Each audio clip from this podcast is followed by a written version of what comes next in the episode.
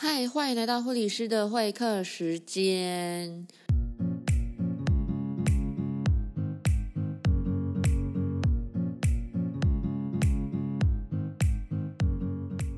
又一个礼拜没有上传 Podcast 了，今天呢要来跟大家分享几则温馨的小故事。对，因为最近在工作职场当中，其实除了那些会让我觉得非常生气的病人之外，这个下次可以录一集跟大家来聊聊。那我今天想要跟大家来聊聊这些温馨的小故事。第一个小故事是我亲眼看见的，但不是我的病人，就是我今天在工作的时候，我就路过了脑中风的加护病房。那通常在加护病房的门口都会聚集一些家属，然后这些的家属都面色困难，这些家属他们的脸色都不大好看，都会非常就不会比较哀愁这样子啦。那今天比较特别的是，我看到了。很多很多很多的家属，不知道有没有十来个？因为当然，通常医院有规定说，加护病房只能有两个人互相轮流进去看病人嘛。但因为疫情的关系，其实我我自己待的医院算是要实名制的，就是你进来，你除了要拿出你的员工证，或者是你的挂号单，或者是在特定的。时间探你才能够进来医院之外，就是比如说，现在不是说你想进来医院看病人就想就进来，而是有我们有两个时段，就像加护病房一样。对，那我今天看到的家属有十几个，但我觉得最令我感动的是我们住院师讲一句话，他说：“请他们放心，因为他说他很少看过这么多的家属到。”医院来看病人，或者是来关心病人的病情的这句话我，听到我虽然只是路过，但是我觉得我听到的时候，只觉得超级窝心的。这个窝心是，第一是哇，我们家崔医师非常的、非常的有爱，他不是说他只是要完成他的工作而已，而是他真的也把这些的家人当做他的家人，他把这个病人当做他的家人一样去。照顾，所以我就觉得说，哇，真的好伟大哦！对，这个这个伟大是，有些人他就是为了工作而工作，他是没有感情可言的。很多人都觉得说，医疗人员看多了都没有感情，但我想说的是，no，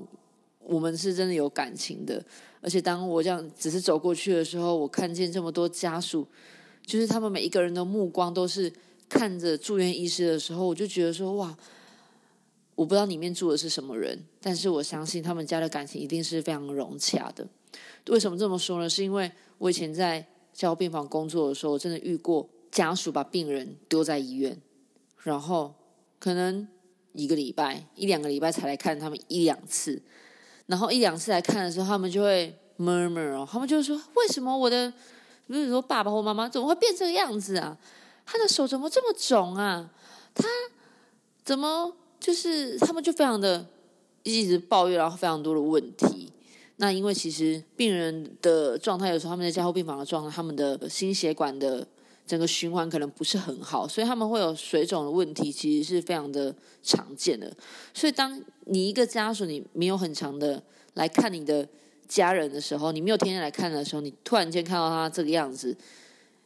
你当然没办法接受，你当然认不出来啊。那你你会有问题是一定会有的啦，因为你没有来看嘛。所以我觉得透过第一个这样子的小故事，我觉得有一个学习是不要把家人丢在医院，就你的家人生病的时候，不要不要把他丢在医院，而是真的是要关心。我觉得这个关心不是说哦两三天的关心，我觉得天天的关心真的是。必要的，对啊，因为我也看过有一些的家属为了分财产的问题，然后要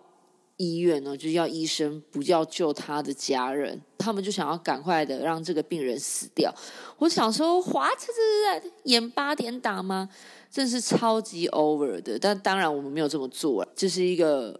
我们的义务嘛，因为这是我们的工作，而且法律有规定。那第二个感人的小故事，也是我在住院的时候碰到的，这是我的病人。对，那时候我还记得，这大概两三年前吧。对，这是一个大概四十几岁的太太生病，那她得的是帕金森氏症，那已经因为她没有规则的服药，所以她的症状算是很严重的，她就已经几乎都卧床，而且她没有办法。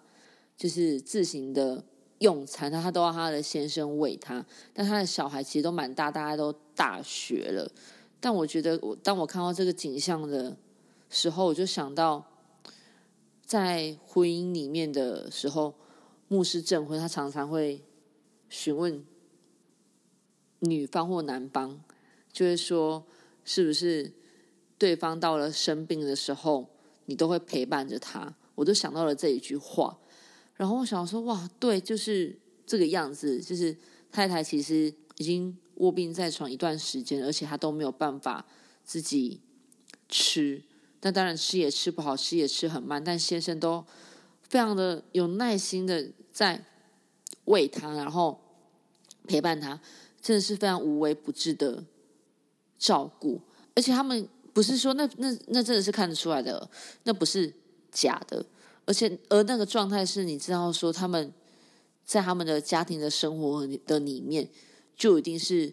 这样子的生活了，所以是非常很自然而然的散发出的出来的那一种爱。对，那他的小孩也是非常的孝顺，不是说看到妈妈这个样子，他们会觉得丢脸啊，或是什么样子，反而没有，他们就是很成熟的。那其实爸爸工作也很。辛苦，对，那我觉得当我看到这样子一个画面的时候，我就想到那一句话嘛，我觉得也是非常的鼓励我跟提醒我，就是哇，如果未来我的先生也是这个样子的话，我能够这样子的，就是无微不至的照顾他吗？也许是可以的啦，对，但我觉得也透过这一个温馨的小故事，也提醒，也许。你现在在听 podcast，不管是你的家人或者是你的朋友遇到这样子的情况，我觉得需要给他多一点的鼓励，对，让他知道说这个关系是需要彼此负责任的，对，而且在这个关系的里面，我觉得爱是要不断的去互动的，对，因为这样子一个很小小的一个互动，其实是让人家会觉得非常的我行的。那今天想要跟大家分享第三个小故事，就是这个小故事是一个门诊的病人。对，这门诊的病人，我忘了是男生还是女生。其实是一个，不管是爸爸妈妈哪一个生病，然后他的儿子会每一次哦，真的是每一次，我都看到他陪他的哦，是妈妈，我都看到他陪他的妈妈去回诊，然后很关心他妈妈的每一个症状的变化。因为其实，在一个病人他回诊的时候，医生当然会评估他用药的情况嘛。因为有时候病人都是拿慢性处方前有可能是一个月，或是两三个月，所以医生其实会有很长一段时间没有看到病人。那这时候，其实家属在旁边的帮助就非常的重要，因为家属你就是跟他相处在一起的，所以你最能够直接的看到他在家里面服药之后的状态。或者是症状的整个的变化，这非常的对于主治医师来讲有很大的帮助。所以我觉得这边也是要鼓励每一个在收听的听众们，如果你的家人他要跑医院的话，鼓励你带他去看医生。那第二个是你要很清楚的知道你的家人的生病的状态，他的症状的。变化，因为这会帮助一个主治医师，他在调药的过程，他在看诊的过程是很顺利的。因为如果你一问三不知的话，其实医生也不知道怎么帮你啊，那他的症状就不会有进步，那他的病就没有办法好转。所以今天分享这三个小故事，我觉得在一个很寒冷的冬天，好像有点瞎，因为我觉得我今天在录这一集的时候我超冷的，因为。呃，我大概外面应该不知道十几度吧，就是寒流来，然后想要透过一点点的小故事来温暖每一个听众的心，让这个温暖的小故事也希望能够温暖到你。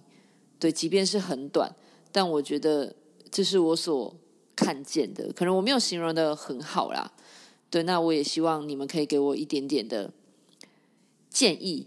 意见就是在今天的 podcast，你们的听完的想法是什么？那这个想法你们可以留言在 IG，或者是留言在 Facebook，或者是在 podcast 上面帮我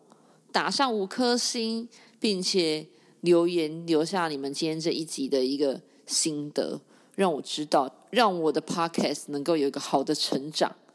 对，那在内容的上面，我我也会更加的。精进，